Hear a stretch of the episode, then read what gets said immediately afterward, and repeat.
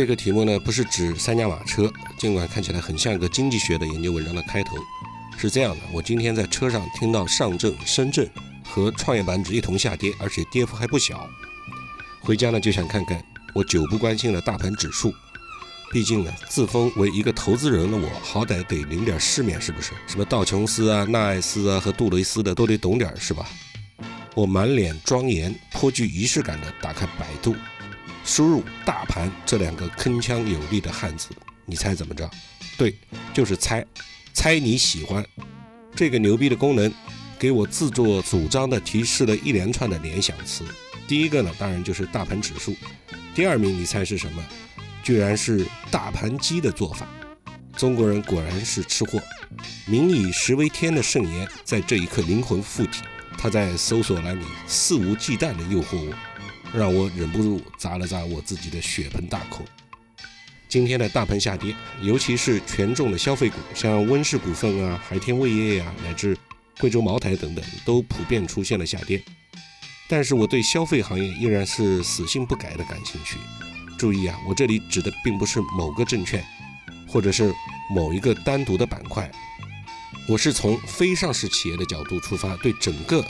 消费的赛道，尤其是涉及到老百姓衣食住行、生老病死这方方面面的行业的赛道，我比较看好，啊，是非常看好。对于三月初的这一次大盘调整，究竟是高位震荡下的暂时回撤，会不会成为下一轮行情的起点？还是仅仅是莫名其妙的一次自我恐吓，或者是又要从其他的各种方面来找原因？我其实不内行，而且在事后找原因呢，不但经常找不准，关键是找准了也没用啊。股权投资和证券投资的区别，尤其是一级市场和二级市场的短线投资的区别很大。怎么说呢？这两个比起来就有点像啊，亚父范增之于西楚霸王，和智多星吴用之于水泊梁山。范增谋天下，注重大事，他能算出项羽你十场仗里面打胜几场就可以得到天下，但未必能够帮老项打好下一场胜仗。而吴用善于谋一城一局，他可以兵不血刃地智取大名府，巧夺生辰纲。所以股权投资的常规做法是先选行业，也就是赛道，然后海选团队，看产品、看技术、看壁垒等多个方面，判断未来能不能和能打开多大局面。至于说要精确到项目什么时候能上市，或者什么时候能分红，或者卖掉股份能卖多高的价钱，这个呢只能给个大致的预期。它主要是通过比较长的时间来平滑投资的不确定性。而证券投资注定了你所选的标的已经是比较确定的，是这个行业里的翘楚，因为它已经上市了。当然不排除这里面有假冒伪劣的黑天鹅，也不排除其中还有一些令人麻了木的灰犀牛。这个黑天鹅和灰犀牛都是比喻。黑天鹅嘛，很容易理解，最典型的就是财务造假，一旦暴雷之后，就让投资者损失惨重。灰犀牛呢，也好不到哪儿去，它是比喻那些见怪不怪的风险，它确实是风险，但错就错在大家都习以为常，麻木不仁。最典型的就是零八年引发全球金融危机的刺激贷，当时呢，全美的房价都高起，但是大家对信用评级机构的造假、虚增垃圾债、债券评级这些灰犀牛事件都已经麻木不仁、见怪不怪。从而使得整个市场累积了巨量的风险，最后呢，作为导火索引发了金融危机。剔除了这些不常见的因素，已经上市的企业大概率都是质地优良的。所以二级市场里面更多的时候需要的是无用的这样的战术型的军事家，但这并不代表二级市场里面没有像范增这种战略派的长线玩家，有的是，比如说巴菲特，中国国内也有啊，具体是谁我也不知道，知道我也懒得说。但我所看到的绝大多数人呢，包括机构，都是玩的比较短线的。他们不停在股市里面进进出出，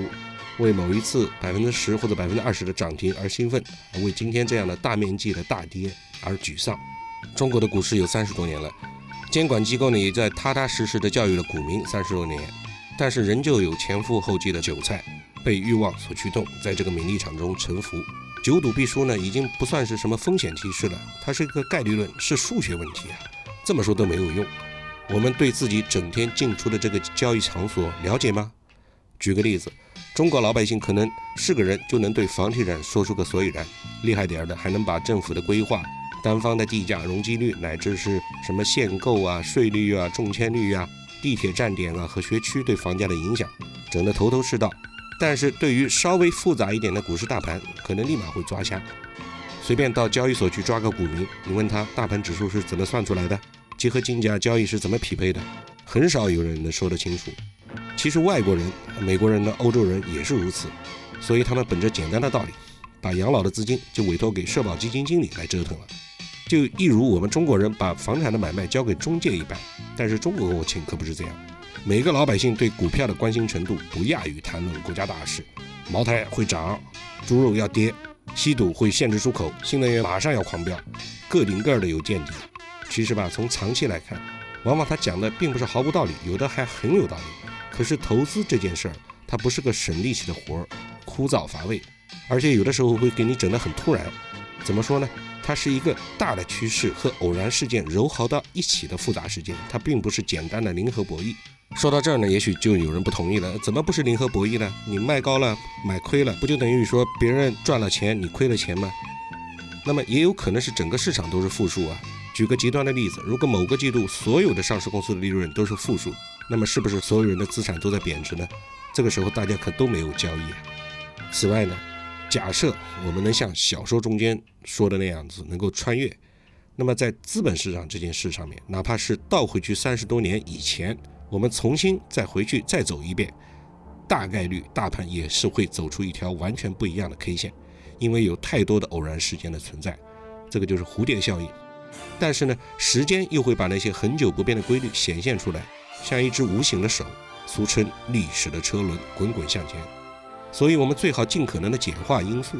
像高科技啊、互联网啊、半导体芯片啊、新的商业模式啊，这些我一般都不太敢涉及，因为高科技的互相迭代太厉害了。同样都是厉害的技术，可是不知道哪一天就会被另外一种技术，甚至是不相干的技术所取代，就如同数码相机取代胶卷，那手机又取代了数码相机。LED 和液晶显示技术呢，它们是阶段性的互相取代，而互联网和新的商业模式则更有一种类似的共同的一种不确定性。比如说页游和网游、手游的拼搏，共享模式的新鲜感会丧失。眼下的直播和小视频虽然是热潮纷纷，但你说不好哪天大家就突然都对抖音失去了兴趣，就像当年大家对小咖秀玩的审美疲劳是一样的。你们还记得那个金星的一个梗叫做橙汁儿的段子吗？这个段子就是最先在小咖秀上面配音模仿火爆起来，后来没多久，大家都转到抖音上面去了。那么抖音能热多久？这个就跟你在今天想明天晚上吃什么一样子，很不确定。人最不了解的就是他自己，所以我们就没有必要给本来就已经不确定的投资事业再增加更多的不确定性。消费的赛道我之所以喜欢，是因为它在很大的程度上能够弥补这个不足。能够把投资逻辑简化到最简单。安琪酵母的味精、海天味业的酱油、恒顺的醋、正邦的猪、温氏的鸡，还有医疗和药品这些相关的产业，它总是在那里被人们所需要，具有很大的确定性，而且也不那么难懂。老干妈的辣酱、绝味的鸭脖，你隔三差五去尝尝就知道行不行了，也不用费神去尽调他家的技术到底怎么样。当然，这里有个括号，就是伪劣造假的除外，不在我们的讨论范围。这个就是我在百度搜索栏里面搜索“大盘指数”这个关键词的时候所想到的，都给你们分享了，记得订阅、点赞和转发哦。